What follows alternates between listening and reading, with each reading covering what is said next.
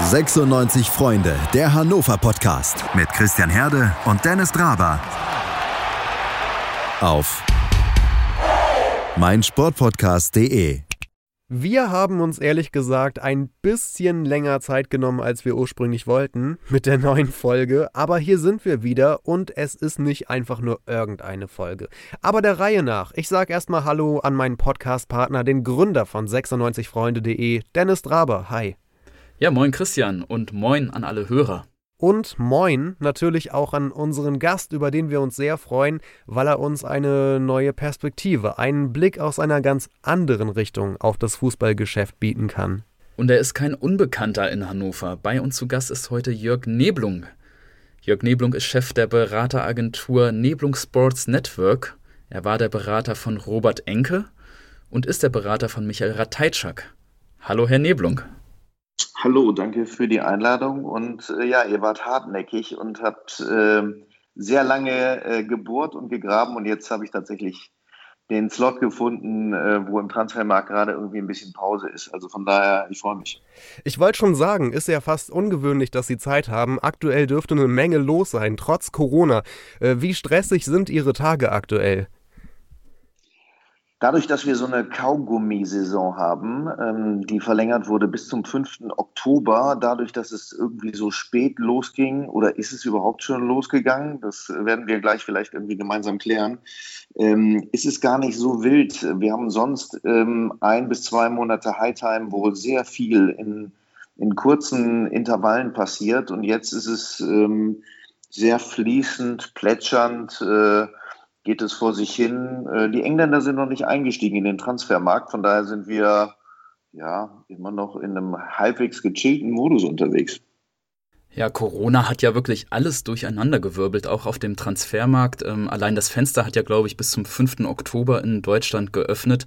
Sehen Sie allgemein irgendwo eine besondere Tendenz, was zum Beispiel die Ablösesummen oder die Verhandlungen angeht? Hat sich diesen Sommer etwas ganz radikal verändert im Vergleich zu den Vorjahren? Ja, definitiv. Und zwar ähm, die Summen, die bewegt werden, die sind deutlich geringer geworden. In einigen Fällen wissen wir noch gar nicht, wie sind die Budgets.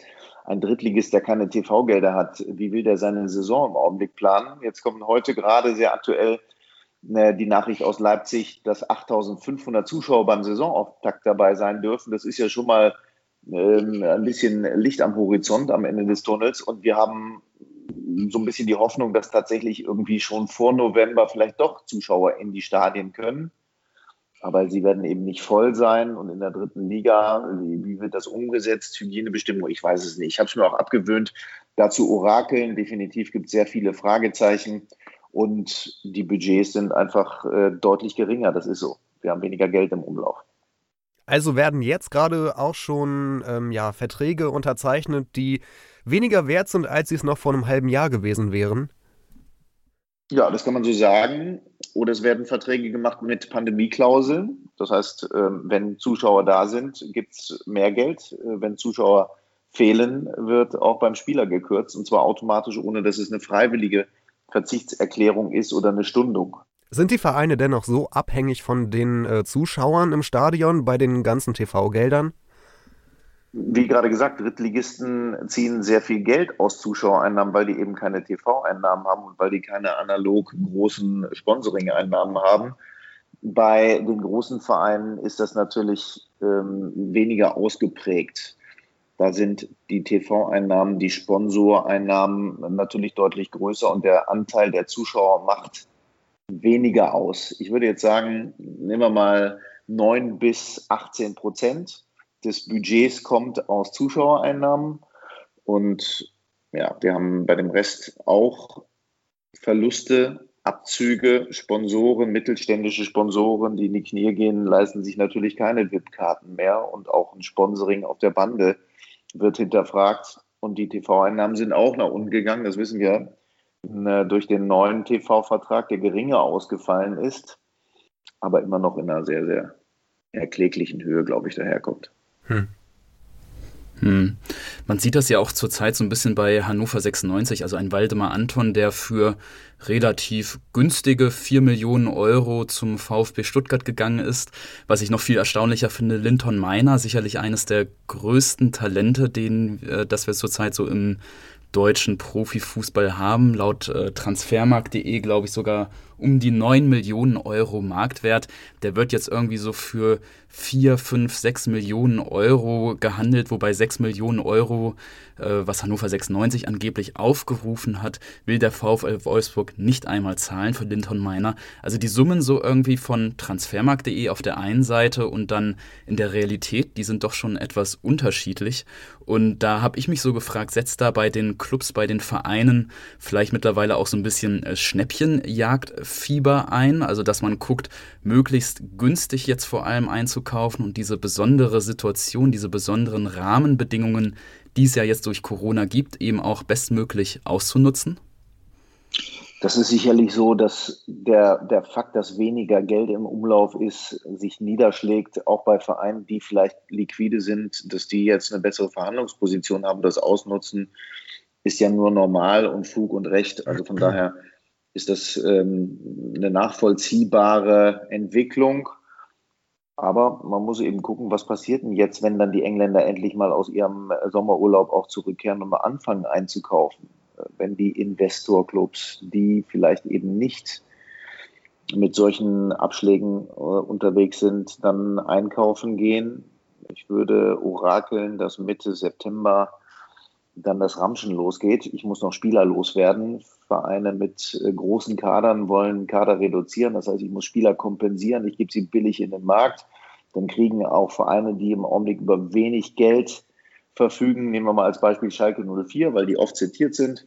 Die haben im Augenblick nicht viel, was sie investieren können. Also sind die darauf angewiesen, dass Spieler aus Chelsea, Manchester City mit einer hohen Kompensation um die Ecke kommen, einfach um die Spielpraxis zu bekommen. Das sind ähm, Entwicklungen, die natürlich bei den Schnäppchenjägern auch ähm, äh, Spuren hinterlassen. Es gibt auch Vereine, die sagen, pass auf, wir sind liquide, jetzt legen wir mal richtig los, die anderen haben Probleme. Wir können investieren und jetzt gucken wir mal. Also das werden noch spannende fünf Wochen, die wir vor uns haben. Wir haben aktuell diese riesige Transfergeschichte um Lionel Messi und den FC Barcelona und vielleicht Manchester City und so weiter sind solche Megatransfers, werden die gerade überhaupt so richtig beeinflusst von Corona oder sind die Clubs, die da involviert sind, einfach zu finanzstark, als dass es große Auswirkungen hat?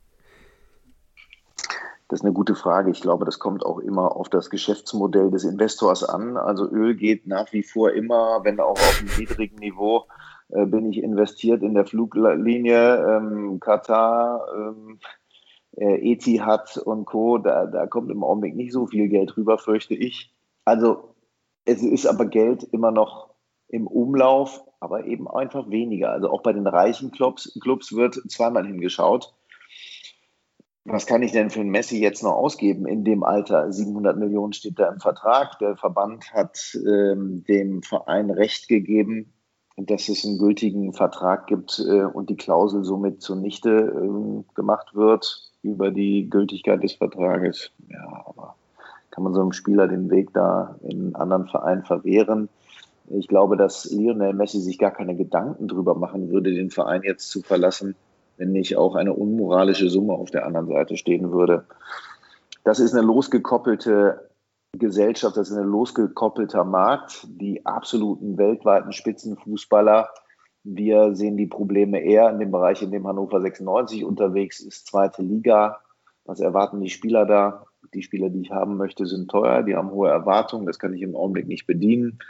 Muss ich warten, bis die billiger werden oder muss ich mich nach was anderem umgucken? Ja, es zieht sich. Wo wir gerade bei ähm, Transfers und Spitzenvereinen sind, hätte ich noch eine Nachfrage. In Ihrem Wikipedia-Artikel steht, dass Ihr erster großer Transfer oder vielleicht sogar der erste Transfer in der Selbstständigkeit der von Robert Enke von Benfica Lissabon zum FC Barcelona war. Äh, da würde ich natürlich erstmal wissen wollen, ob das stimmt, was bei Wikipedia steht. Und ähm, dann interessiert mich, inwiefern Transfers bei solchen riesigen Clubs generell anders ablaufen als bei so Zweit- oder Drittligavereinen in Deutschland zum Beispiel. Es ist richtig. Es ist tatsächlich in meiner Selbstständigkeit im Jahr 2002 mein erster selbstständiger Transfer gewesen. Das hätte ich mir, als ich mich selbstständig gemacht habe, allerdings auch noch nicht vorstellen können. Ähm, ich habe mit einem sehr kleinen Klientel angefangen. Der Robert gehörte dazu. Benny Auer war damals so ähm, eines der größten deutschen Sturmtalente, die ich hatte. Alexander Bade war Torhüter beim ersten FC Köln, also sehr kleines Klientel. Ich hatte noch einen äh, Daniel Jungwirth bei Borussia Mönchengladbach 2. Also mit den vier habe ich angefangen. Da war aber für mich nicht zu erkennen, dass es tatsächlich ein Transfer zu, zu Barca gehen könnte. Ähm, die Transfers dahin sind schwierig. Also diese, diese Megaclubs ähm, sind Diven. Da muss man schon überlegen, mit wem über wen kann ich mir den Weg in den Verein öffnen. Da schicke ich nicht einfach an den Sportdirektor eine E-Mail und frage, ob er jetzt diesen Spieler gut findet, sondern da muss ich schon taktisch ein bisschen vorgehen. Ich habe mich damals ähm, auf zwei verschiedenen Wegen, den ähm, verschiedenen Entscheidungsebenen in Barcelona ge, äh, genährt. Ähm, das eine war die Frau von vom blonden Engel von Bernd Schuster, die einen guten Draht zum Anton Pereira, dem Sportdirektor, hatte. Ähm, das war aber alleine nicht genug. Ich musste den Berater von Luis Figo noch mit an Bord holen, oh, ähm, weil wow. der die ähm, Verbindung in den präsidialen, in die präsidiale Ebene hatte und, und damit da irgendwie alle mit involviert sind und auch alle hinterher irgendwo zufriedengestellt werden. Dann splittet man seine Kommission, das ist klar, jeder will was abhaben vom Kuchen, aber am Ende dient es einfach nur dem Weg in diesen Club und es war dann in dem Moment erfolgreich. Wir mussten allerdings auch einmal ähm, anreisen und wieder abreisen, weil die vereinbarten Rahmenbedingungen im Vertrag nicht niedergelegt waren und sind wir wieder abgehauen. Passiert sowas häufiger? Hm. ja, ich glaube, es gibt eine sehr schöne Geschichte von Andreas Köpke, der mal, wo saß er denn? In Lyon? Nee. Ähm, wo in, dem, in der einen Kabine saß, saß Vitor Bahia glaube ich, ähm, und äh, Andi Köpke in einer anderen Kabine und es wurde runtergehandelt mit den Spielern und am Ende hat äh, Bahia unterschrieben und äh, Andi Köpke musste als Spieler dann wieder abreisen, weil der andere eher zugeschlagen hat und am weitesten runtergegangen ist. Diese Geschichten sind auch überliefert und heutzutage geht es schon so, dass man natürlich guckt, mit wem kann ich das machen, auf welcher Position, was haben wir an Alternativen, wer möchte denn alles und äh, wie können wir es Da gibt es die kuriosesten Geschichten. Da kann auch sein, dass der Berater von Kun Aguero dein Gesprächspartner ist, wenn du zu Manchester City hin, äh, möchtest und möchtest dann einen Vertrag machen, dann kommt der mit einem Mandat vom Verein. Du sprichst gar nicht mit dem Sportdirektor. Das ist äh, auch vorstellbar. Und es hat es auch schon gegeben. Ja. wow, das sind viele spannende Anekdoten. Ja, da möchten wir gerne im Laufe des Podcasts noch mehr von hören. Ich habe gleich zwei Fragen, und zwar zum Vertrauensverhältnis zwischen Spielern und Beratern. Nämlich mir ist ein Trend aufgefallen, der in den letzten Jahren offenbar stark zugenommen hat, ähm, nämlich dass viele Familien, vor allem viele Väter, ihre Söhne selbst beraten. Wie sehen Sie als ähm, professioneller Spielerberater diese Tendenz, diese Entwicklung?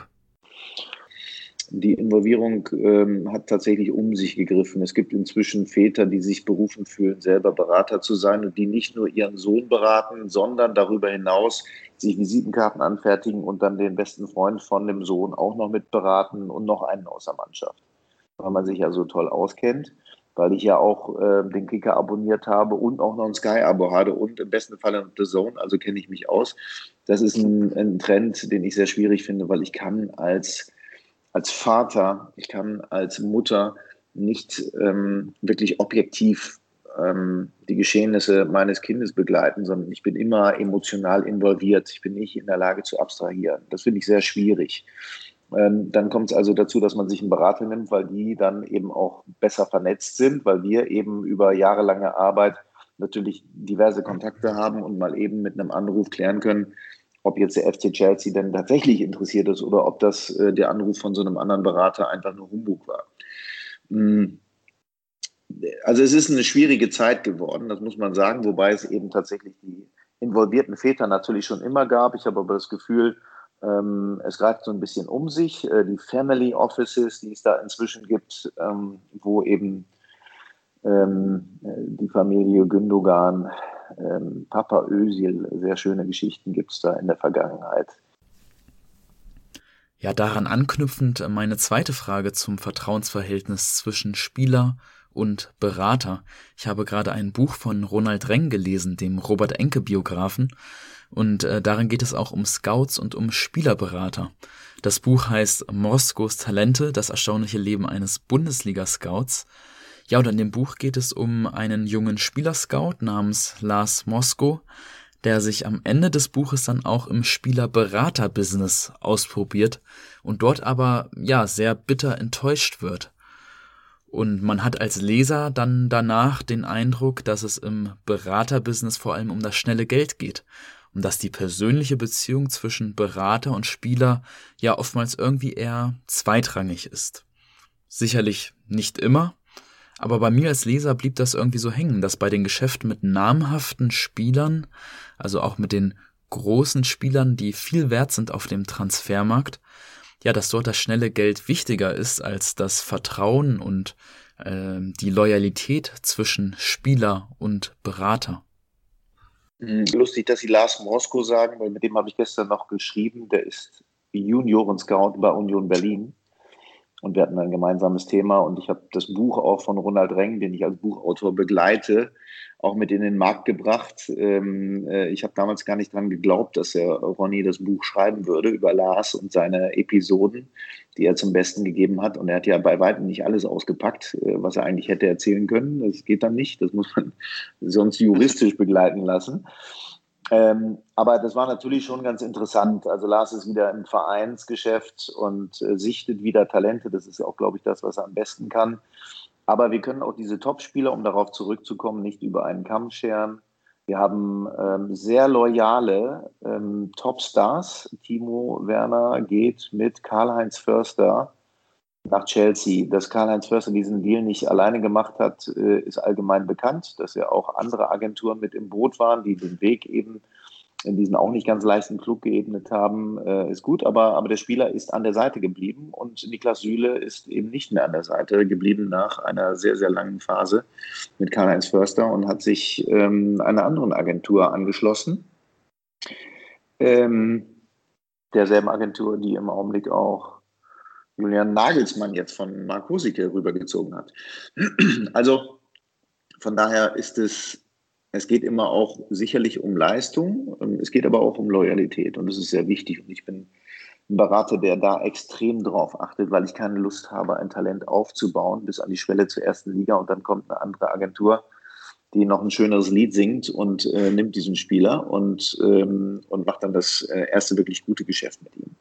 Deshalb versuche ich schon so ein bisschen hinter die Hirnrinde zu gucken ähm, was ist da an Sozialisation, was ist da an Loyalität und deshalb ist mein Klientel, glaube ich, relativ unique.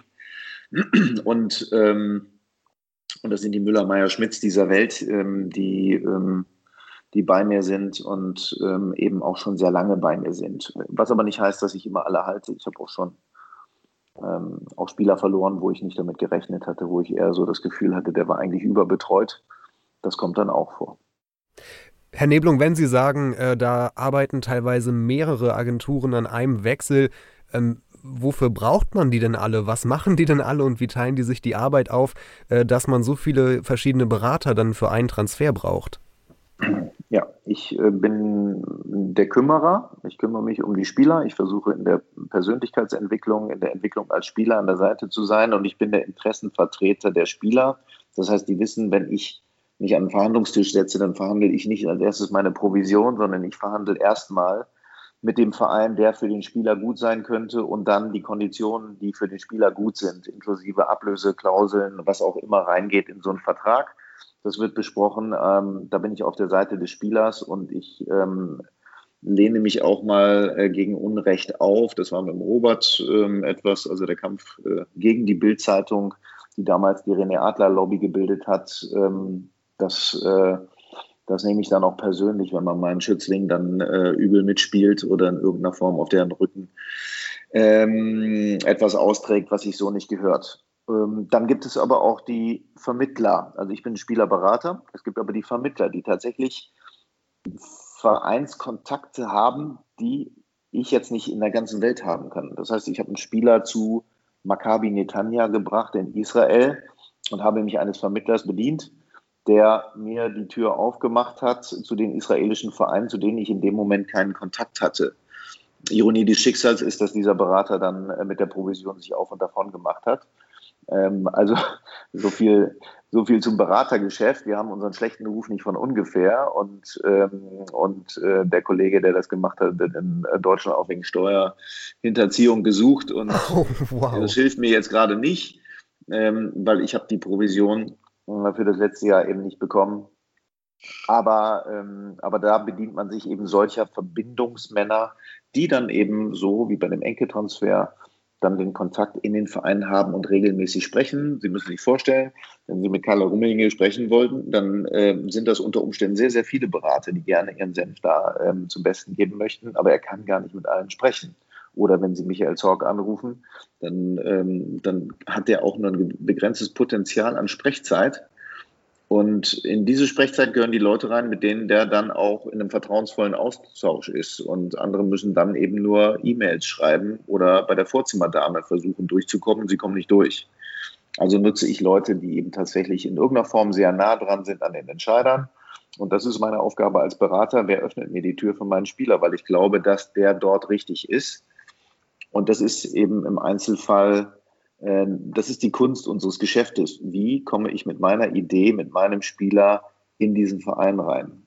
Ähm, mhm. Und dann gibt es eben äh, auch mal drei Parteien, die mit am Tisch sitzen, weil ein Investor hat auch noch äh, einen Abgesandten, der auch noch ein bisschen Geld verdienen soll. Und, ähm, und dann möchte ich auch nicht immer wissen, was die mit ihrem Geld dann machen, mit ihrem Anteil von der Provision, die ausgemacht wird. Oder ob die noch separate Vereinbarungen haben.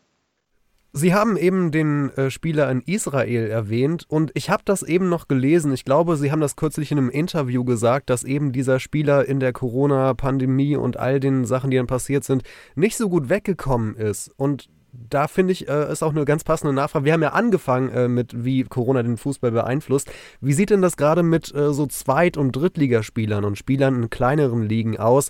Ähm, da geht es doch sicherlich schon teilweise um Existenzen, oder? Ja, durchaus. In der dritten Liga werden ähm, selbst für Stammspieler 3500 Euro angeboten. Hatte ich jetzt äh, in einem Fall von einem Spieler, der als ähm, Local Player aus der ersten Liga kommt, wo, wo man dann sagen muss, boah, das ist wirklich schwierig. Ne? Also für das Geld ähm, können wir das nicht machen, weil, weil der Spieler einfach auf zu viel verzichtet.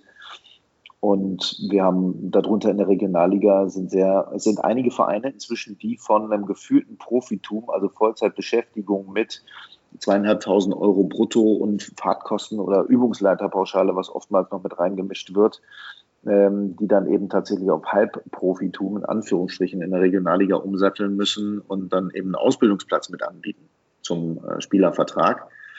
Das ist tatsächlich zu bemerken. Insgesamt, wenn es in der dritten Liga gehaltstechnisch runtergeht, da kann ich mir nicht mehr viel zurücklegen von dem, was übrig bleibt. Auch da gibt es natürlich Ausnahmen. Es gibt Vereine, die durchaus interessante ähm, Optionen haben, wo vielleicht auch ein Investor im Hintergrund ist. Ähm, in, äh, der Puna Amarath in Uerdingen ähm, regelt alles über Geld. Das weiß jeder, dass es in dem Verein schwierig ist und, und sehr, sehr äh, eng werden könnte, was die eigenen, ähm, die Durchsetzung der eigenen ähm, Vertragsinhalte angeht, äh, wenn ich mal plötzlich aussortiert bin.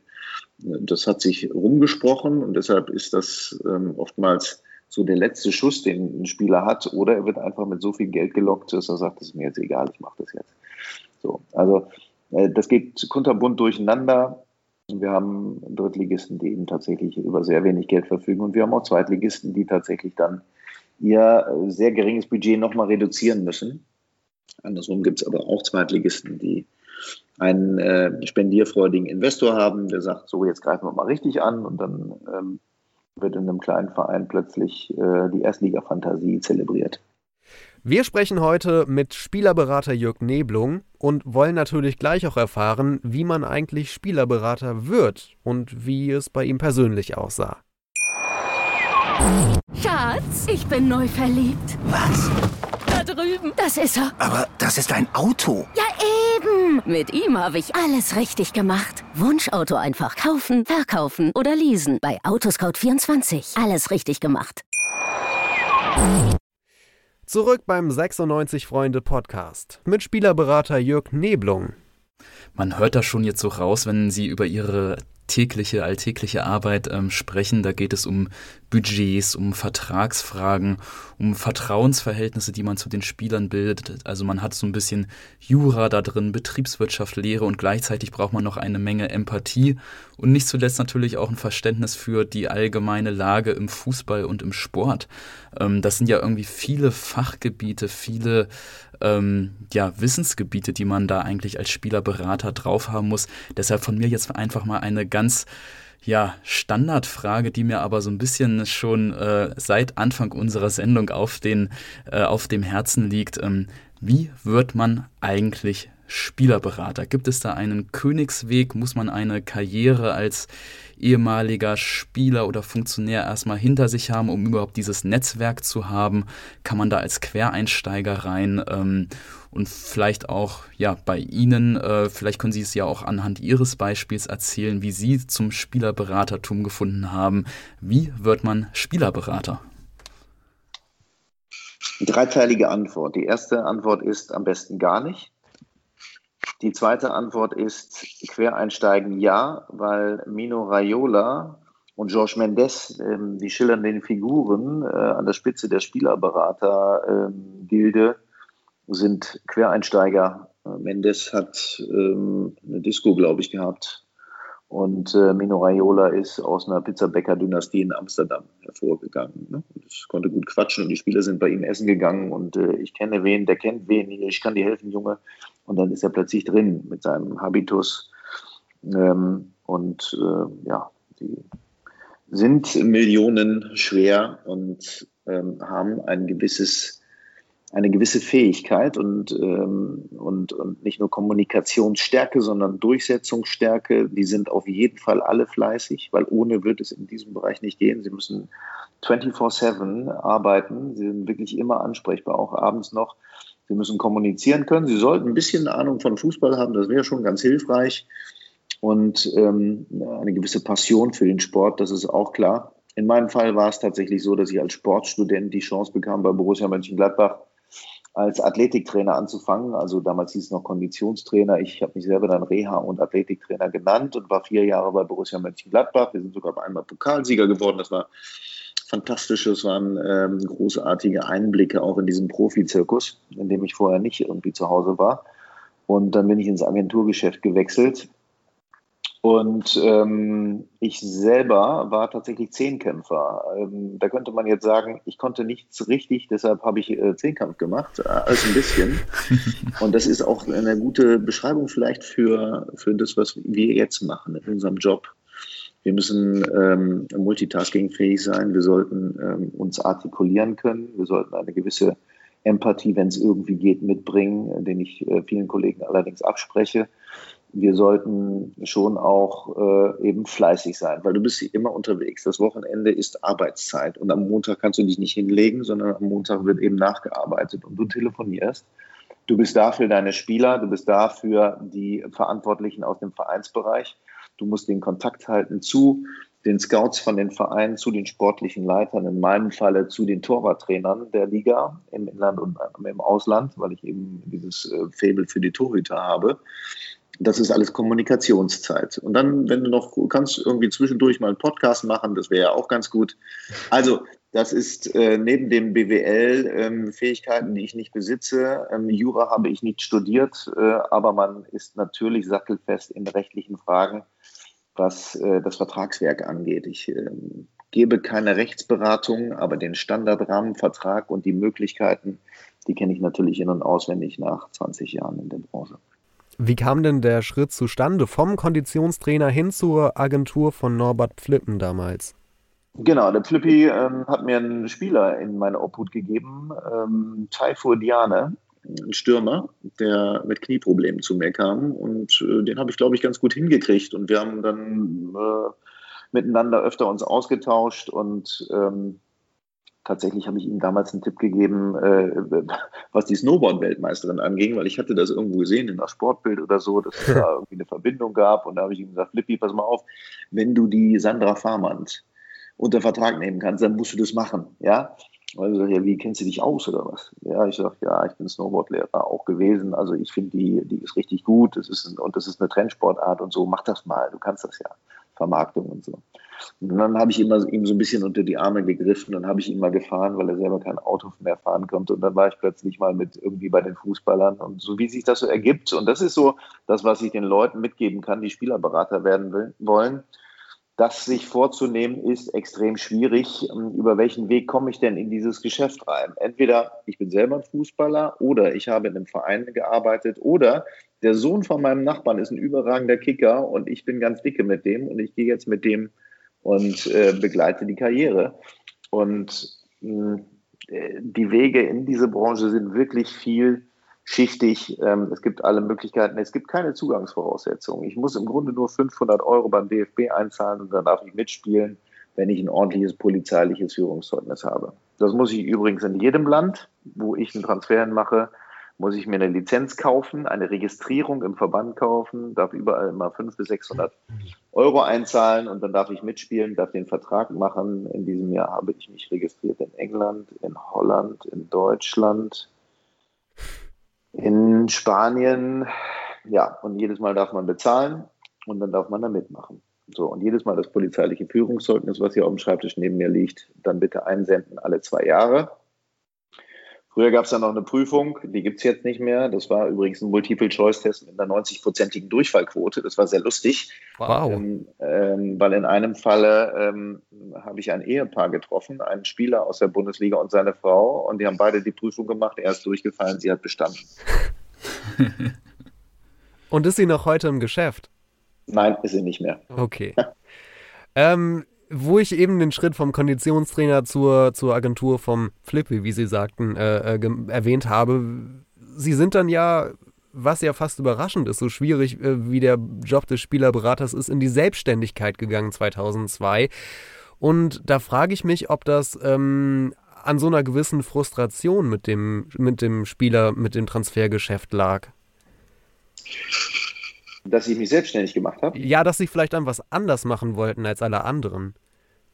Äh, nee, ich wurde da zu meinem Glück gezwungen. Ich hm. bin ähm, aus einer Kooperation mit dem weltgrößten Sportvermarkter damals, IMG, ähm, ging die Kooperation mit meinem damaligen Chef auseinander. Ich hatte ihm von Anfang an abgeraten, das nicht zu machen, weil Amerikaner ganz anders funktionieren wie er als Self-Made Man ähm, und damals der bekannteste Spielerberater. Und da war es dann so, dass eben tatsächlich äh, wir zum Ende des Jahres 2001 diesen Vertrag auflösen mussten, dass ich dort nicht weitergemacht habe bei AMG und mein Chef aber ähm, wir uns auch nicht einigen konnten auf die Art und Weise, wie da in Zukunft zusammengearbeitet werden sollte, in meinen Augen und wie er das sah. Ähm, was sehr schade war, weil wir hatten im Grunde eine wirklich gute Truppe zusammen mit dem Con Schramm, der den Lukas Podolski reingeholt hatte. Der Gerd vom Bruch war da, äh, mit dem Marc-Andres Terstegen jetzt äh, unterwegs, mit seinem Sohn René. Äh, wir, wir hätten eine richtig geile Truppe auf die Beine gestellt, aber dazu gehören eben auch, äh, gehört die Fähigkeit, äh, Teamplayer zu sein. Alleine als ähm, One-Man-Show hast du heute fast keine Chance mehr in diesem Markt. Und ähm, ja, so kam es, dass ich im Grunde dann erstmal äh, raus bin aus der Agentur. Ich war vier Monate selbstständig, habe ein Existenzgründerdarlehen bekommen und ähm, habe dann mit den Spielern, die mir zugeordnet waren, die ähm, äh, auch nicht mehr von Norbert Flippen damals betreut werden wollten, nur die habe ich mich dann selbstständig gemacht und bin so ins kalte Wasser gesprungen.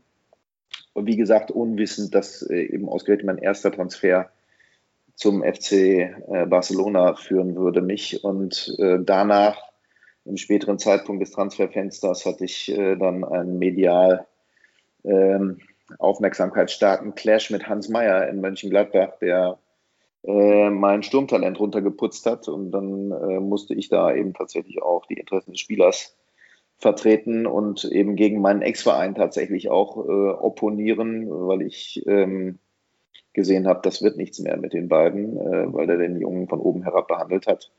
Ähm, und da war klar, das funktioniert nicht mehr. Und dann habe ich den, das Konstrukt gebaut mit ähm, dem Leihverein Mainz, aber dem Besitzverhältnis in Leverkusen. Das heißt, Leverkusen hatte den Jungen damals gekauft und hat ihn direkt weiter verliehen nach Mainz zu Jürgen Klopp als Trainer. Und da hat der Benny dann auch laufen gelernt unter Kloppo. Hm. Sie haben gerade den ersten Transfer angesprochen, den Sie selbst in der Selbstständigkeit getätigt haben von Robert Enke. Und es kamen ja dann auch noch ganz viele weitere Torhüter, prominente Torhüter dazu, wie zum Beispiel, ich glaube, den äh, Timo Hildebrand, den haben sie ja betreut. Florian Fromlowitz kennen wir ja auch noch sehr gut in Hannover. Und auch aktuell der Ratter, der steht bei Ihnen ja auch unter Vertrag, wenn ich es richtig gelesen habe. Wie kommt dieses Fable für Torhüter bei Ihnen zustande? Gute Frage. Also ich bin, ich glaube, wenn ich ähm, meine Fußballerkarriere weiter getragen hätte, ich hätte sie nur auf der Torwartposition einigermaßen hoch ähm, ähm, ja, begleiten können oder geleiten können ähm, zum Erfolg. Ich bin eher so der Individualist gewesen. Ich konnte immer gut springen. Ich glaube, dass ich äh, eine gewisse Athletik mitbringe für so eine Position. Aber ich habe es nicht gemacht. Ich habe am Handballtor gestanden, lustigerweise.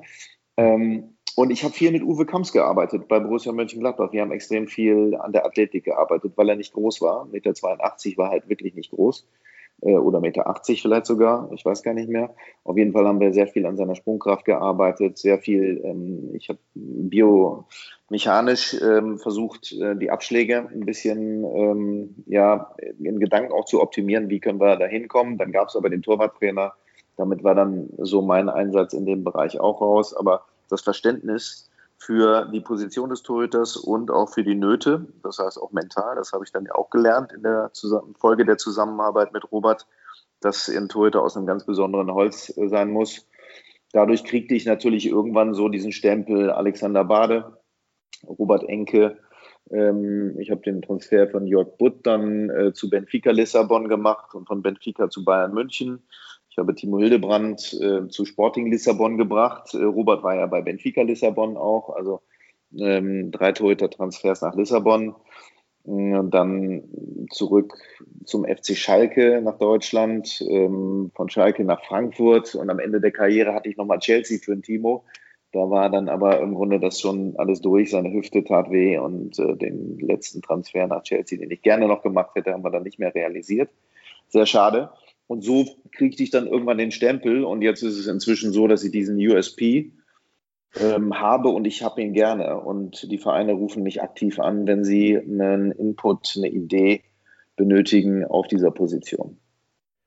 Haben Sie, äh, was ja, Spielerberater angeht, noch ein anderes USP äh, oder ähm, gibt es etwas äh, im Beratergeschäft, wofür Sie im Speziellen stehen oder was Ihnen besonders wichtig ist, äh, wie Sie vorgehen?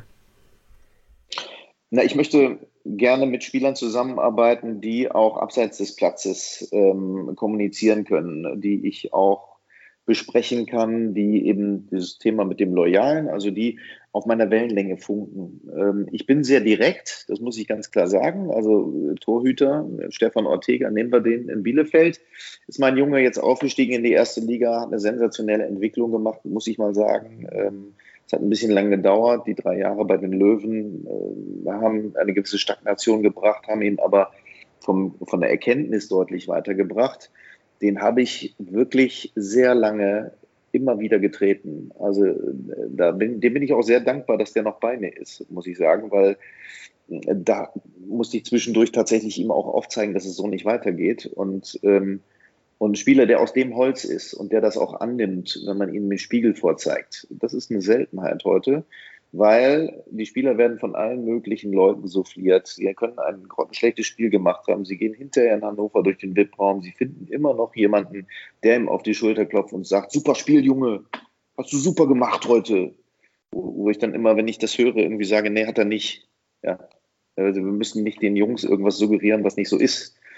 Ähm, da sind wir Hilfesteller und verstehen uns, ich verstehe mich und meine Mitarbeiter verstehen sich eben als Helfer, die aber nicht angepasst sind und immer nur ein Röhrchen Zucker jeden Tag verabreichen, sondern äh, wir sagen dann auch, wenn etwas nicht geht, wenn jemand sich nicht glücklich verhält, wenn jemand äh, einen Schritt eben nicht zu dem großen FC Bayern geht, sondern einfach vielleicht zwischendurch erstmal nach Mainz geht, um dann danach den Schritt vielleicht zu den Bayern zu machen will ich auch nicht generalisieren. Manchmal muss ich einfach diesen Schritt ins kalte Wasser machen. Und Robert hat hinterher auch, äh, obwohl es in Barcelona nicht geklappt hat, gesagt, ich musste das machen und ich würde es jederzeit wieder tun, weil es ist der FC Barcelona und du weißt nie, ob du diese Chance noch mal wieder bekommst.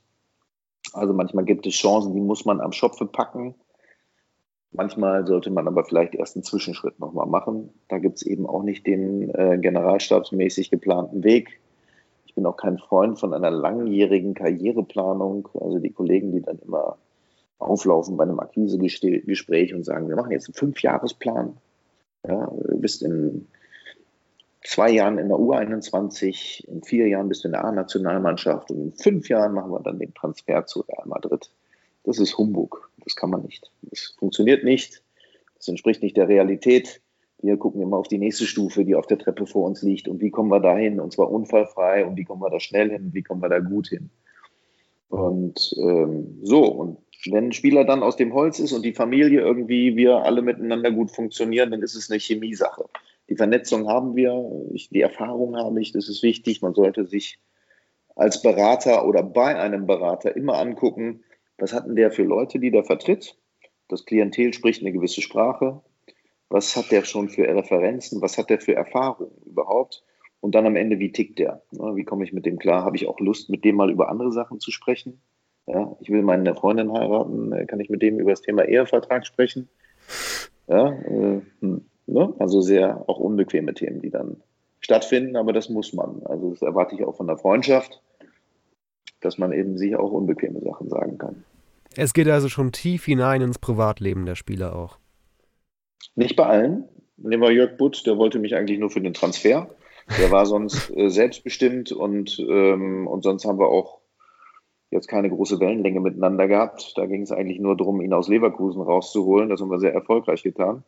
Und dann habe ich ähm, Walter Junghans, äh, den Torwarttrainer von Bayern in, in, Lissabon, in das Training reingeschmuggelt, damit er sich den Jörg Butt angucken konnte. Und dann haben wir den Transfer nach München gemacht. Und ähm, dann haben wir die ursprünglichen drei Jahre auf zwei Jahre reduziert, weil mir klar war, mit Michael Rensing, äh, da hast du eine gute Chance, ans Spielen zu kommen.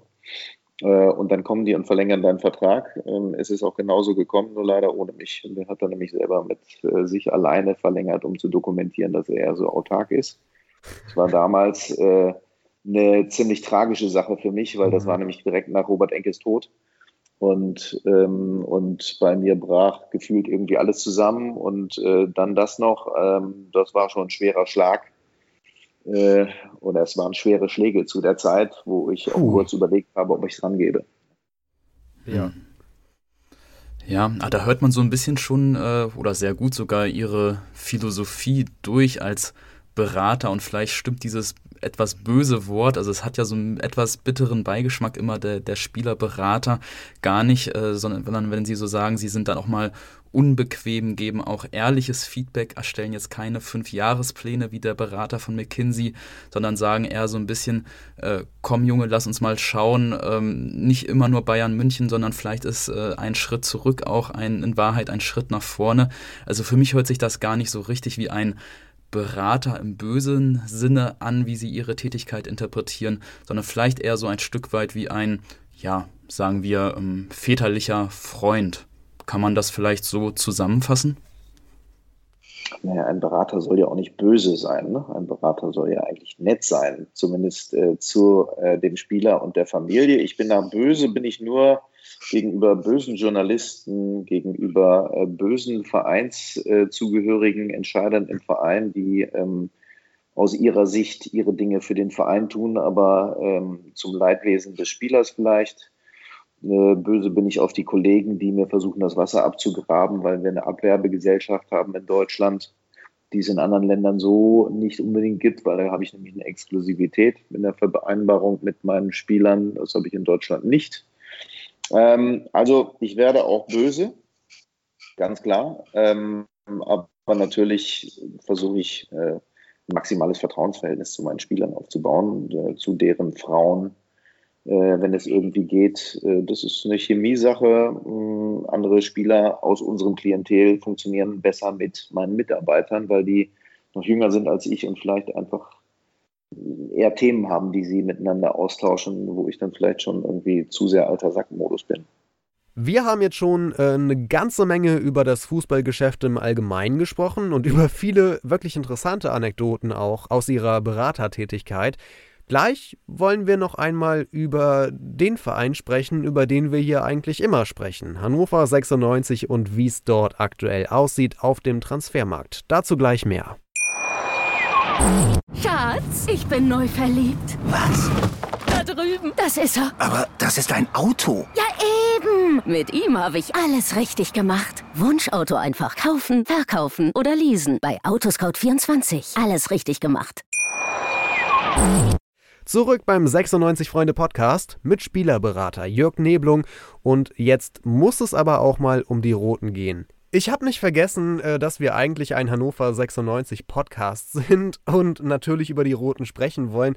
Ähm, wenn Sie, Herr Neblung, auf das bisherige Transfergeschehen von 96 äh, blicken und die Transfers angucken, die Namen und welche Spieler abgegeben wurden, welche Spieler jetzt neu dazugekommen sind, äh, was würden Sie sagen, sind wohl die Ziele dieses Vereins? Ich schiebe. Oh, wirklich? Ich, weil ich die äh, Neuzugänge nicht einschätzen kann, muss Okay. ich gestehen. Ähm, natürlich, die Torwartposition kann ich einschätzen. Äh, der Bruno ist, ähm, also Esser, äh, Entschuldigung, ist äh, ein guter Torhüter und auch vor, vorher schon in Hannover gewesen. Und äh, das ganze Zip und Zap mit Ron Robert habe ich damals überhaupt nicht verstanden. Es war äh, die Position, die war safe, da gab es überhaupt gar keine Notwendigkeit, was zu machen. Dann wurde etwas gemacht, wo ich jetzt aufpassen muss, weil ich weiß die Zusammenhänge, wie das dazu gekommen ist. Es war aber jetzt am Ende dann äh, eine gnadenlose Brenn Geldverbrennung, die da stattgefunden hat. Das war bitter, das kann ich so sagen, weil das sieht, glaube ich, im Verein jeder, inklusive Martin Kind, genauso. Das war nicht gut. Ähm, diese Rückholaktion von Ron, Ron Robert hätte man sich sparen können. Ähm, so, und ähm, jetzt ist das, ist das alles gut auf der Position und es wird ja noch eingekauft. Es sind ja noch Positionen offen. Ähm, den Linksverteidiger aus Schweden kann ich nicht beurteilen, ich kenne ihn nicht, ich habe ihn nicht gesehen vorher, sage ich ganz ehrlich. Und, ähm, und es wird noch was passieren. Ne? Ich bin Verfechter der Mittelachsentheorie. Für mich muss eine Mannschaft eine qualitativ hochwertige und charakterstarke Mittelachse haben. Und dann kann ich drumherum, kann ich sehr viel schöne Sachen basteln und auch junge Spieler reinschmeißen und einen Linden Meiner irgendwie dann äh, schön einrahmen. Ne? So, solche Spieler dann auch führen auf dem Feld äh, über Qualität der Einzelspieler und auch über, ähm, über den Charakter dieser Spieler. Ich glaube, das passiert noch. Also von daher äh, reden wir jetzt über etwas, was noch nicht zu bewerten ist, weil die Aktivitäten laufen. Ich glaube, es ist schwer, ähm, sowohl wegen der externen Marktumstände als auch wegen der internen Abläufe. Ähm, also fragen Sie mich nochmal in vier Wochen. Ich kann vielleicht noch erklären, worauf ich eigentlich hinaus will. Denn 96 hat bislang ziemlich viele erfahrene Spieler verpflichtet, so Anfang 30, um die 30. Und da frage ich mich, ähm, verpflichtet man erfahrene Spieler, wenn man unbedingt aufsteigen möchte? Auch eine schön generalisierte Frage, die nicht so zu beantworten ist. Na gut. weil, ähm, weil es geht immer um Qualität und es geht um die Zusammensetzung einer Mannschaft. Es geht immer um ein gutes Verhältnis zwischen Führungsspielern und Erfüllungsgehilfen, zwischen Arbeitern und Technikern ähm, und, und diese Mischung zu finden. Das ist so die große Kunst.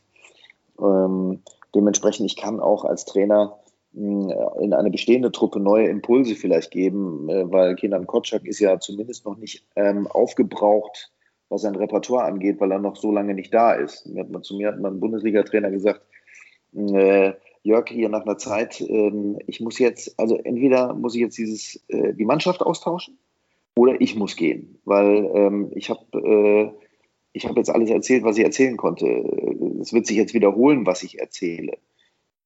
Also muss ich jetzt neues Blut reinbringen, damit die mir wieder folgen und damit ich da wieder neue Impulse setze, oder ich muss mich selber weg, wegtransferieren. Und ähm, da, hier ist der Trainer noch relativ frisch, also glaube ich, dass der in diesem Team noch ein bisschen was machen kann. Und ähm, wir werden jetzt sehen, wie weit äh, junge Spieler in die, ähm, in die Position kommen, dass sie eben tatsächlich sich in den Vordergrund spielen. Ähm, wie weit ähm, Edgar Pripp ist ein guter Spieler, keine Frage, ja, aber der geht ja nicht zu 60 München, was ich in der Gerüchteküche gesehen habe. Das wird ja nicht passieren. Also glaube ich, bin ich der Berater von dem Spieler. Hm, Philipp Ochs, ein hochgehandeltes Talent, ne? der muss, ähm, muss dann jetzt mal liefern. Linden Meiner, ja, da brauchen wir auch nicht drüber reden. Ich bin noch nicht davon überzeugt, dass der bleibt. Ähm, Im Augenblick gibt es äh, kein Preis im deutschen Markt, aber ich würde jetzt äh, nicht unbedingt 100% sicher sein, dass nicht noch irgendwie tatsächlich aus England ein Markt kommt, jemand, ein Abnehmer kommt, der dann eben die ähm, Ablöseerwartungen der Hannoveraner erfüllt. Also die, das, äh, die neue Presse hat gesagt, dass aus Belgien Interesse besteht von KAA Gent. Die sollen angeblich 6 Millionen bieten und 96 will 8 Millionen haben für meine. Hört sich das realistisch an? Ja, hört sich für mich realistisch an. Wir haben uns in den letzten Wochen und Monaten oft in unserem Podcast äh, über die Stimmung bei Hannover 96 im Umfeld auch ähm, unterhalten. Und Sie haben es sicherlich so ein bisschen zumindest am Rande mitbekommen, es herrsche durchaus recht viel Unruhe im Laufe des letzten Jahres äh, in Hannover. Das lag an ganz unterschiedlichen Faktoren, die brauchen wir jetzt gar nicht nochmal alle hier aufschlüsseln, aber ich glaube, diese Unruhe im Umfeld von Hannover 96, die jetzt ganz lange geherrscht hat und ja jetzt auch wieder zumindest ein bisschen durch den radikalen Umbruch ähm, herrscht, die dürfte wahrscheinlich auch über Hannover hinaus ähm, wahrgenommen sein. Und ganz oft in unserem Podcast haben wir diskutiert, ähm, wenn Spieler sich Gedanken machen, äh, gehe ich zu einem Verein hin oder gehe ich lieber zu dem anderen, also gehe ich zu Hannover oder gehe ich zu Hamburg, fällt das äh, sehr stark ins Gewicht, die Außenwahrnehmung des Vereins oder speziell jetzt auch bei unserem Beispiel diese etwas ja, unruhige Wahrnehmung, um es mal äh, vorsichtig auszudrücken, bei Hannover 96 in dem letzten Jahr. Ist das ein wesentlicher Faktor für die Spieler, wenn sie sich Gedanken über den Verein machen, oder spielt das dann doch eher eine etwas untergeordnete Rolle? Ähm, es kann eine Rolle spielen. Es kommt darauf an, was ich für Angebote auf dem Angebotstablett habe, auf dem Silbertablett. Was liegen da für andere Optionen für mich, wo ich hingehen kann? Hannover ist äh, ein großer Club, ist eine gute Stadt. Ähm, kommt natürlich darauf an, wenn ich ein junger Mensch bin, ähm, bin ich wahrscheinlich in München, Hamburg, Berlin oder in Köln irgendwie besser aufgehoben. Wenn ich, ähm, äh, wenn ich eine Familie habe, ist Hannover eigentlich per perfekt so. Ja? Wenn ich nicht mehr die Disco-Kugel brauche, interessiert mich das dann, dass da das Umfeld unruhig ist? Mich interessiert erstmal, wie denkt der Trainer über mich und wie ist die Konkurrenzsituation auf meiner Position?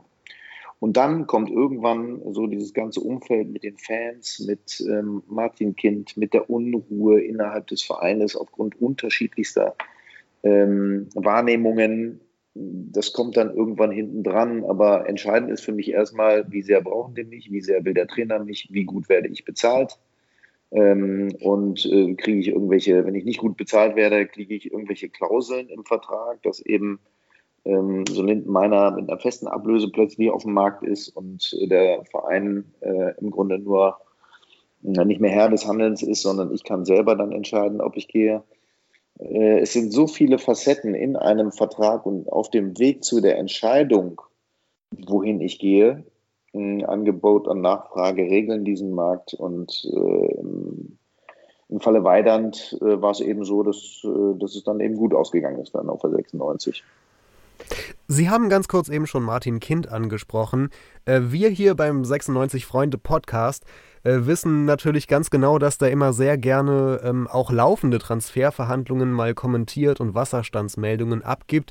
Wir als Fans sind nicht so super begeistert davon, weil wir glauben, dass das ähm, ja den Transferbemühungen auch schaden kann. Und da möchte ich natürlich wissen, stimmt das? Ist das, wirkt sich das negativ aus, wenn ein Vereinspräsident wie Martin Kind sich ständig gegenüber der lokalen Presse hier äußert über die Transfers? Ja, ich kenne Martin Kind schon sehr lange. Ähm, ich bin ja Kurator in der Robert-Enke-Stiftung. Martin Kind hat die mit auf den Weg gebracht, ähm, die Stiftung. Ähm, also ich glaube, wir kennen uns so ganz gut.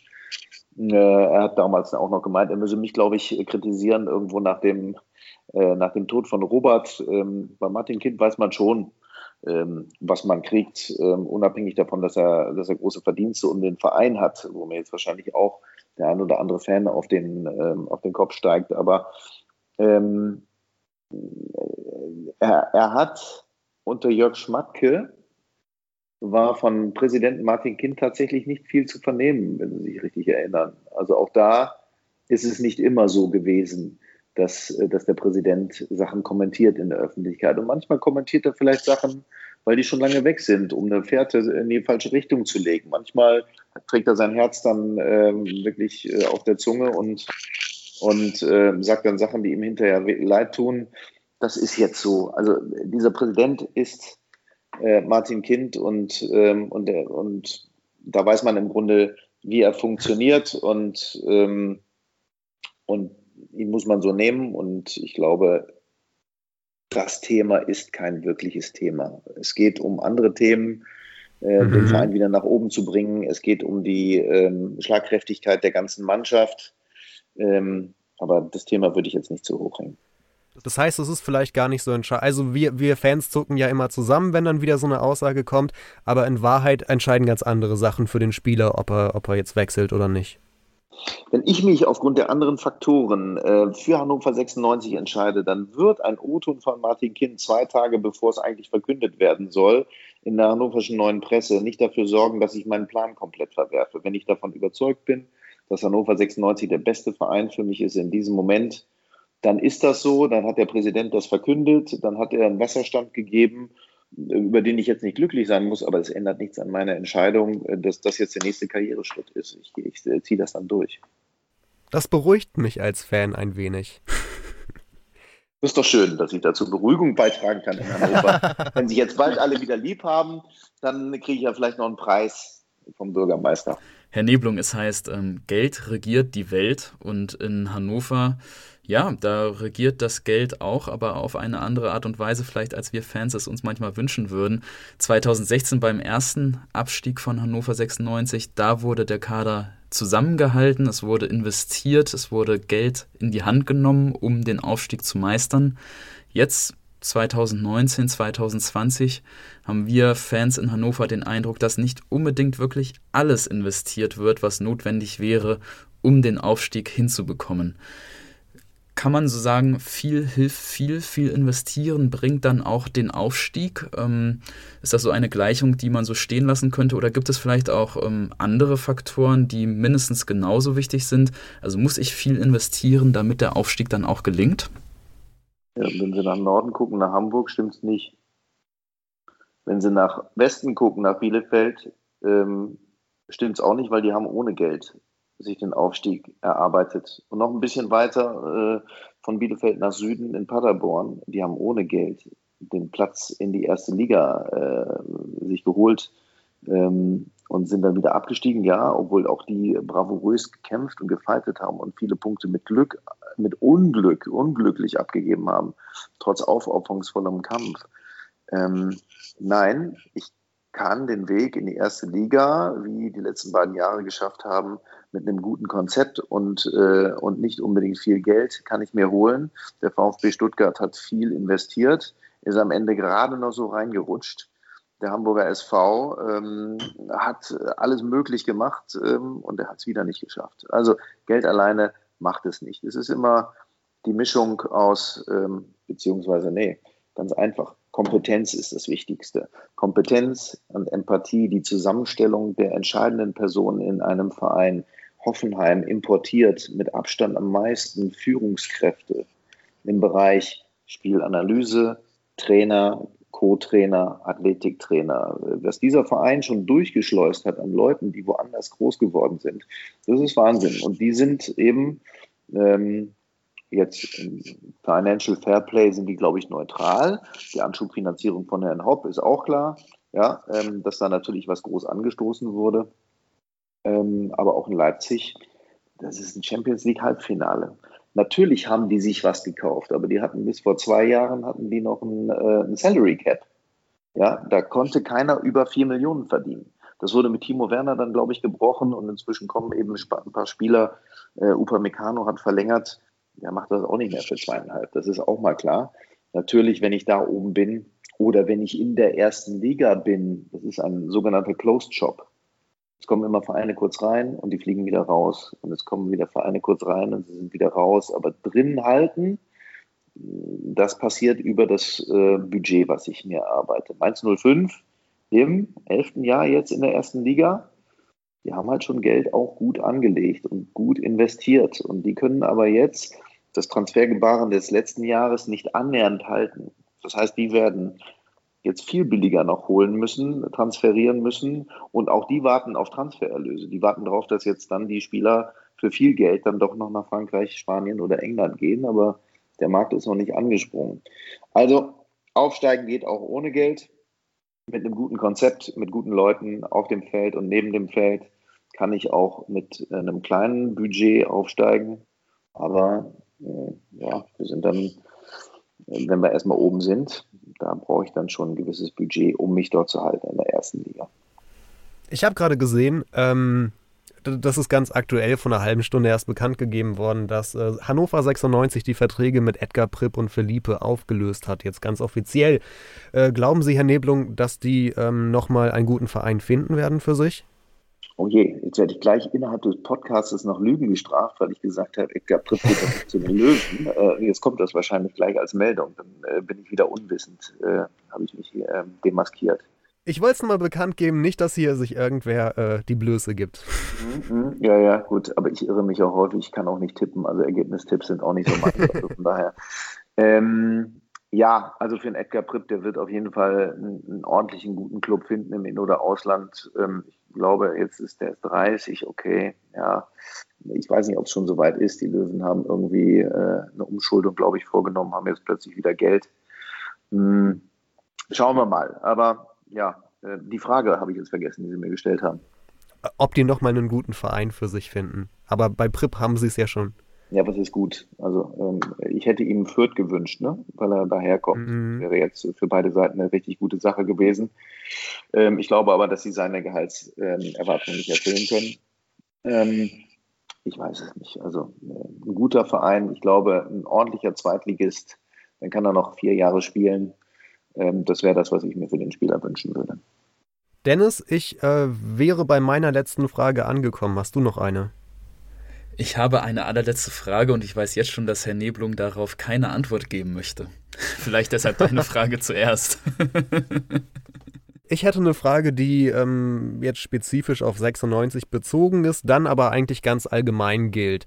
Jetzt geistert bei uns schon seit einem Monat oder so äh, das Gerücht um Tolgay Arslan von Fenerbahce ähm, herum, dass Kenan Kutschak den sich wünschen würde, dass er den unbedingt haben will, dass der dort in der Türkei aber zu viel Geld verdient und 96 sich den nicht leisten kann. Jetzt kommt heute von einem türkischen Medium, das ich nicht einschätzen kann von der Vertrauenswürdigkeit her, die Meldung, der würde vielleicht doch wechseln.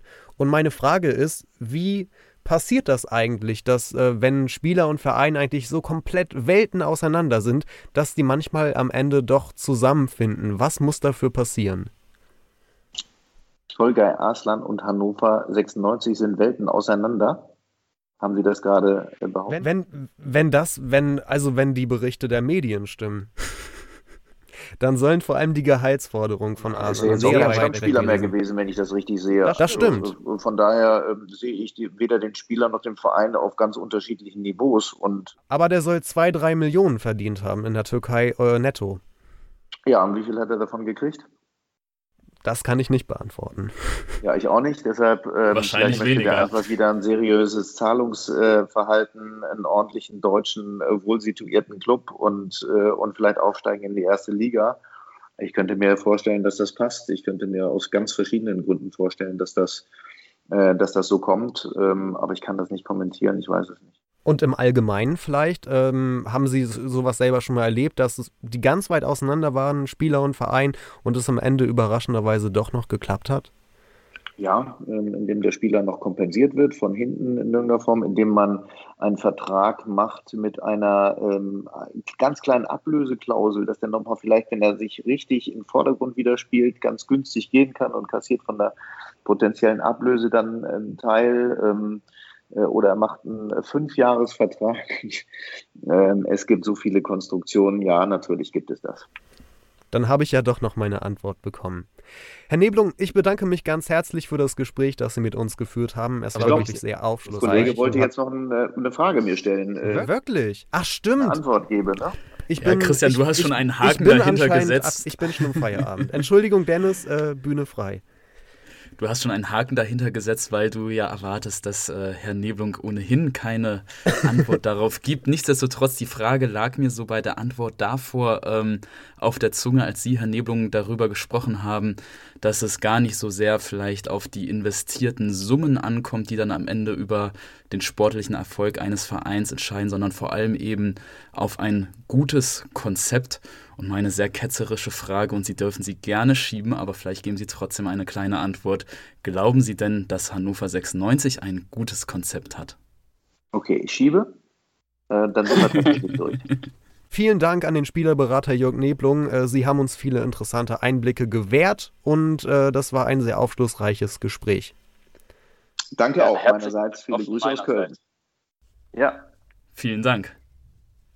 Und wir, liebe Hörer, hören uns dann äh, schon in wenigen Tagen wieder, denn Dennis und ich wollen unbedingt nochmal ein bisschen genauer äh, auf die aktuellen Geschehnisse bei 96 blicken, dann in der nächsten regulären Ausgabe.